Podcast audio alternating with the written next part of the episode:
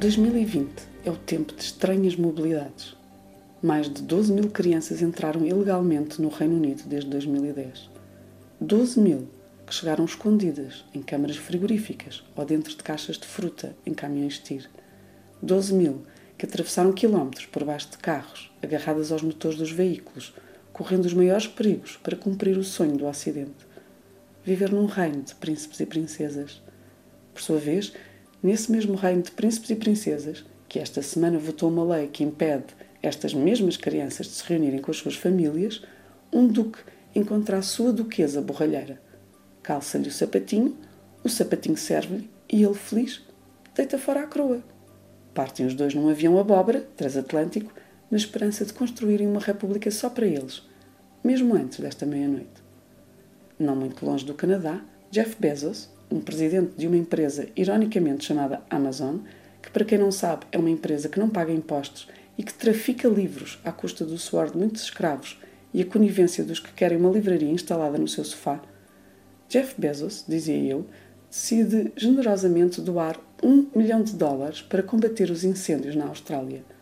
Um milhão de dólares, o equivalente ao que ganha em 4 minutos e meio do seu tempo. Jeff Bezos perde 4 minutos e meio do seu tempo para salvar 18 milhões de hectares de floresta ardida na Oceania, enquanto gasta tudo o resto em tecnologia espacial. Jeff Bezos e Yusaku Miyazawa, um homem solitário, um pouco desesperado, mas também muito rico, que depois do sucesso no mundo da moda e na cena musical punk, quer agora ser o primeiro viajante civil a ir até à Lua. Mas não quer ir sozinho. A viagem já está planeada para 2023 e o multimilionário quer encontrar a sua futura parceira online, aquela mulher de sonho com quem ele gritará todos os seus desejos de paz e amor para o mundo lá de cima do espaço. As inscrições para a sua parceira ideal já estão abertas no seu site e terminam a 17 de janeiro. A seleção decorrerá entre fevereiro e março e será anunciada em tweets, instas, faces e afins desse género. Quem quiser, ainda vai a tempo. 2020 é um lugar de estranhas imobilidades, de múltiplos divórcios com a realidade terrestre. Todos refugiados. Ninguém parece querer ou poder habitar o seu habitat natural. Nem plantas, nem animais, nem crianças, nem reis. E de repente ocorre-me: e se todos os milionários decidirem partir?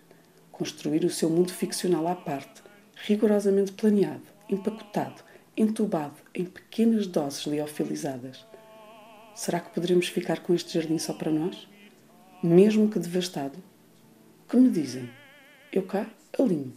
Sei escrever livros, atear fogo, cozinhar ótimas cataplanas e até já construí um telhado de uma casa durante o meu único verão sueco, algo de que muito me orgulho. E vocês? O que têm para a troca? Por onde começamos nesta terça-feira?